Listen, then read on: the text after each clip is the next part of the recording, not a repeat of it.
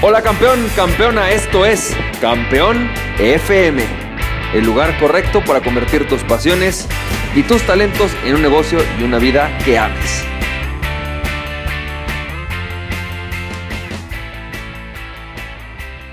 Hola, ¿qué tal? ¿Cómo estás, campeón? Campeona, ¿cómo te va? Yo soy Francisco Campoy y bueno, pues bienvenido y bienvenida a otro episodio de Campeón FM. Y fíjate, campeón, que hoy de lo que quiero platicarte es de algo que me encantó ayer. Me llevé una lección muy importante que tiene que ver con el tema de actitud. Eh, para mí tiene que ver, vamos a hablar de las expectativas en los negocios y esto derivado de la plática que ayer tuvimos con el conductor de Uber. En el episodio anterior, el día de ayer, eh, como tuviste, pues me subí un Uber y se me ocurrió preguntarle al dueño de Uber, no, él es un conductor y dueño, cómo le iba. Entonces, bueno, me dio su perspectiva y tú, bueno, ya lo escuchaste. Y si no lo escuchaste, te recomiendo que veas el episodio anterior, que es el episodio número 35. Pero después de eso, en la tarde me tocó volver a subirme a otro Uber con una persona totalmente diferente, con una versión totalmente diferente de las cosas. Me hubiera encantado que escucharas de entrevista. Porque esta otra persona es un... El primero, si tú lo habías visto, era un chavo a lo mejor de 28 años, ¿no? Joven, eh, con ganas de seguir creciendo, que había perdido su trabajo en una agencia, él se dedicaba a dar como una parte de, como de consultoría política y tomó esto pues para poder sacar adelante la chamba, ¿no? Y, sacar un poco de lana. El otro era un señor más grande, un señor de 65 años, eh, más o menos. Había trabajado toda su vida en el sector público y de repente empezó a, este, perdió su chamba porque al final de cuentas no se logró acomodar. Como él me dijo, no, no, no alcancé a encontrar jale, me dice, ¿no? Eh, y bueno, pues su vida ya también está un poco resuelta, ya es un señor grande, sus hijos ya están en la universidad, ya, más bien ya salieron de perdón de la universidad, pero las actitudes fueron totalmente diferentes. El primero me decía, fíjate que yo gano más o menos, ¿qué dijo? Como 20 mil pesos, ¿no? Y bueno, pues está bien y yo creo que si yo le sigo pegando, por ahí puedo tener un par más. No sé si eso lo dijo en la entrevista o me lo dijo después, pero realmente su plan era tener más Ubers, ¿no? Y él decía, yo sé que con tres Ubers es negocio.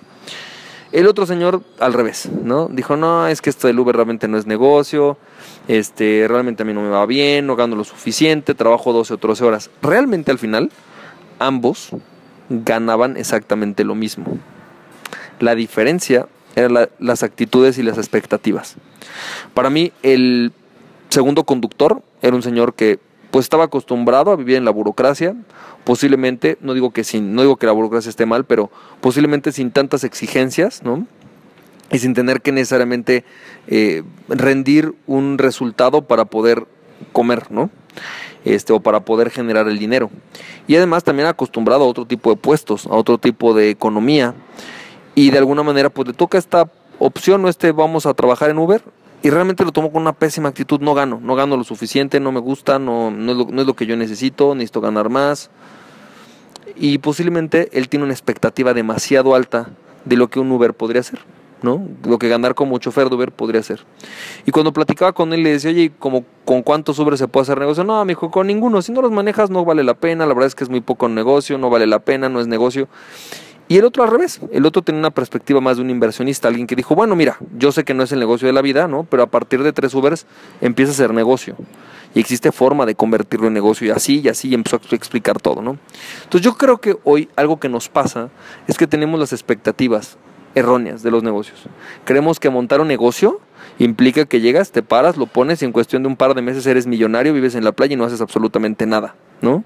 Cuando la expectativa real de un negocio es que va a ser algo en lo cual vas a poner tu vida, vas a dedicar tu tiempo, vas a poner tu alma, vas a poner dinero, vas a poner inversión de tu mentalidad, de tu conocimiento, vas a invertir de muchas maneras, dinero, tiempo, emociones y eso, ¿no? Eso se traduce en una paga, que es obviamente economía, dinero, pero también una satisfacción mental de haber logrado hacer algo que a ti te guste, de haber logrado hacer algo que te reta. Por ejemplo, uno de mis propósitos de vida, te decía, cuando hablamos de los propósitos de vida, era o es invertir mi tiempo, mi dinero, ¿no? Este, y mis emociones y mi mentalidad o mi mente en cosas que me enriquezcan tanto económicamente como espiritual, emocional, mental, ¿no? Familiarmente. Es muy importante. Entonces, campeón, campeona, yo creo que algo que tenemos que empezar a trabajar es nuestras expectativas. ¿Qué tan altas expectativas o qué expectativas tenemos de las cosas y qué tanto estamos dispuestos a, rompernos, ¿no? A darle todo para poder lograr esas expectativas. Así que campeón, campeona, te mando un fuerte abrazo. Creo que esta semana esa experiencia con el Uber me va a dar muchas, muchas cosas de qué hablar. Te mando muchísimos, muchísimos abrazos, que tengas un mucho éxito y nos estamos viendo. Espero que esto te haya servido. Así que campeón, recuerda que aquella persona que se conoce a sí mismo es invencible. Conócete a ti mismo y nada, nadie podrá detenerte. Emprende tu pasión. Nos estamos viendo campeón, campeona. Que tengas mucho éxito. Bye bye.